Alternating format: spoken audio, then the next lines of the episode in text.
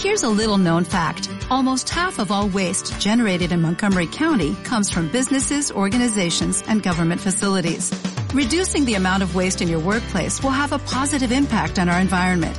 It can also save you money on your disposal costs. Reducing waste and recycling at your business is easy to do and is the law in Montgomery County. Make it your business to recycle right. Learn more at montgomerycountymd.gov slash recycle right or call 311.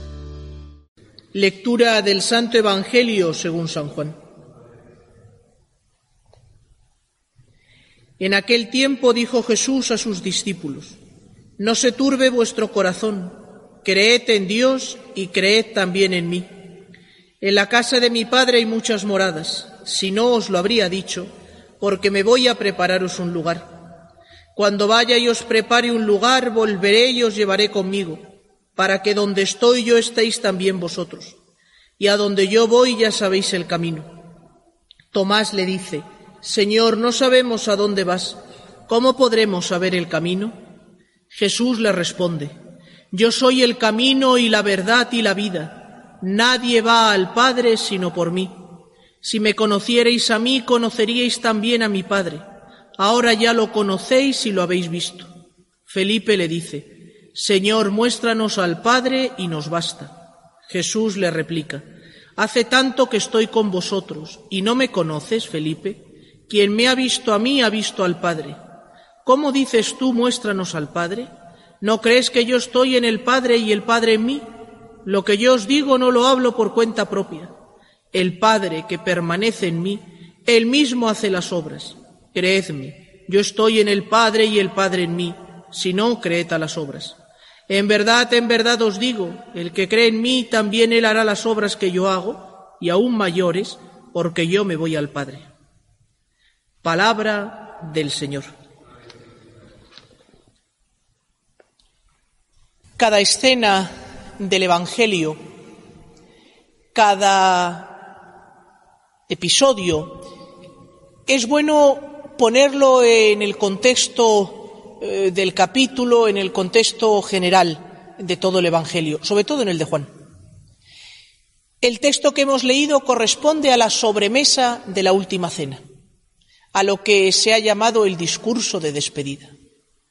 Jesús en aquella noche memorable condensa toda su doctrina, eh, condensa todo lo que quiere decir a sus discípulos.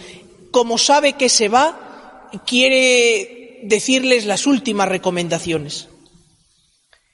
Y con el cariño de un padre y con el amor de un amigo, les dice y nos dice, no se turbe vuestro corazón. Jesús sabe que muchas veces tenemos miedo. Jesús sabe que hay muchas circunstancias que hace que el suelo que pisamos tiemble, Jesús sabe que hay muchas circunstancias a las que nos enfrentamos eh, que hace que pongamos en tela de juicio muchas cosas. Pero nos dice que no se turbe vuestro corazón.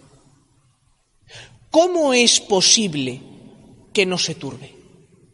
¿Dónde encontramos nosotros eh, esa seguridad o esa confianza? En primer lugar, en Dios. Creed en Dios y creed también en mí. ¿Por qué vais a tener miedo si yo estoy con vosotros? ¿Por qué se va a turbar vuestro corazón si yo estoy junto a vosotros? Pero además el Señor quiere dirigir la mirada de sus discípulos en una dirección muy concreta. Jesús, en el episodio que acabamos de leer, dirige la mirada de aquellos hombres que van a sufrir la pasión, las consecuencias de la pasión de Jesús, quiere dirigir su mirada hacia el cielo. Qué bueno es que los cristianos redescubramos el cielo. Qué bueno es que los cristianos redescubramos la fe en la vida eterna porque a veces por tantas circunstancias, influidos e imbuidos en el ambiente que nos rodea, hemos perdido de vista el cielo y hemos perdido de vista la eternidad. Para un cristiano, la vida aquí en la tierra es un camino hacia la gloria del cielo. Es cierto que dice Pablo que ni el ojo, vio, ni el oído oyó, eh, ni el hombre puede pensar lo que Dios le tiene preparado. Y por eso muchos prefieren no pensar. Para otros pensar en el cielo es enfrentarse a su propia verdad. Porque pensar en el cielo no es un engañabobos.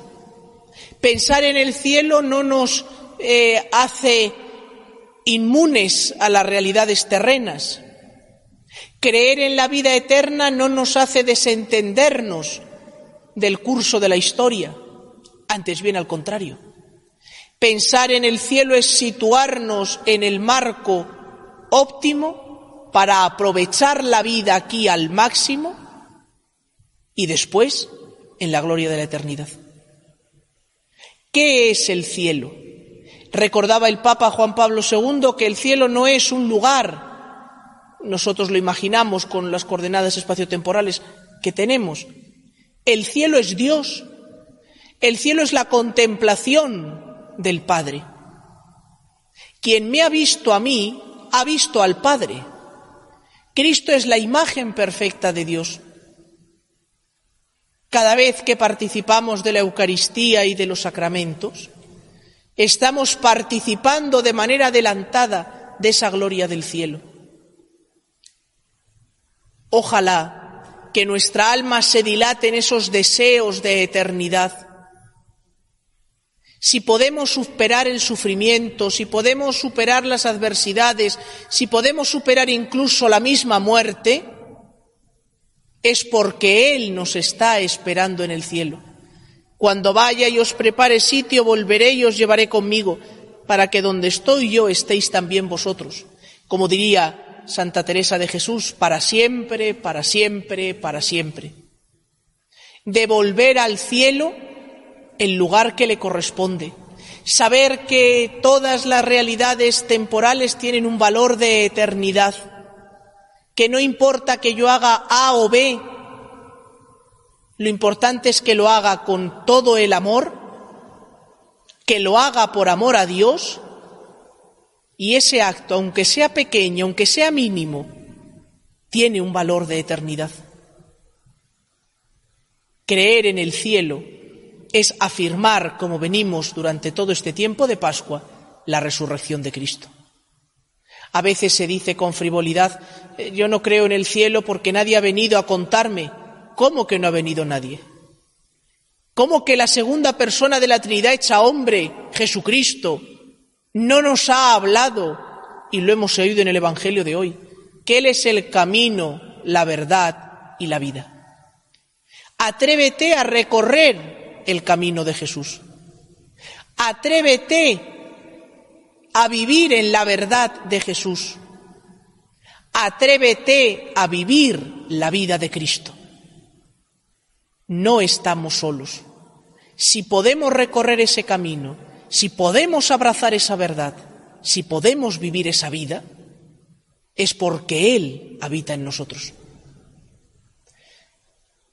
Lo ponemos, estos deseos nuestros, en manos de la Santísima Virgen, a la que invocamos como la puerta del cielo, como la esperanza nuestra. Lo hacemos hoy en esa advocación tan preciosa de la Virgen de los Desamparados, esa imagen que está eh, como inclinada hacia el pueblo, la separudeta la llaman en Valencia, como si quisiera escuchar a sus hijos, como si se inclinara para que nosotros de puntillas le susurráramos al oído nuestras peticiones y nuestros deseos.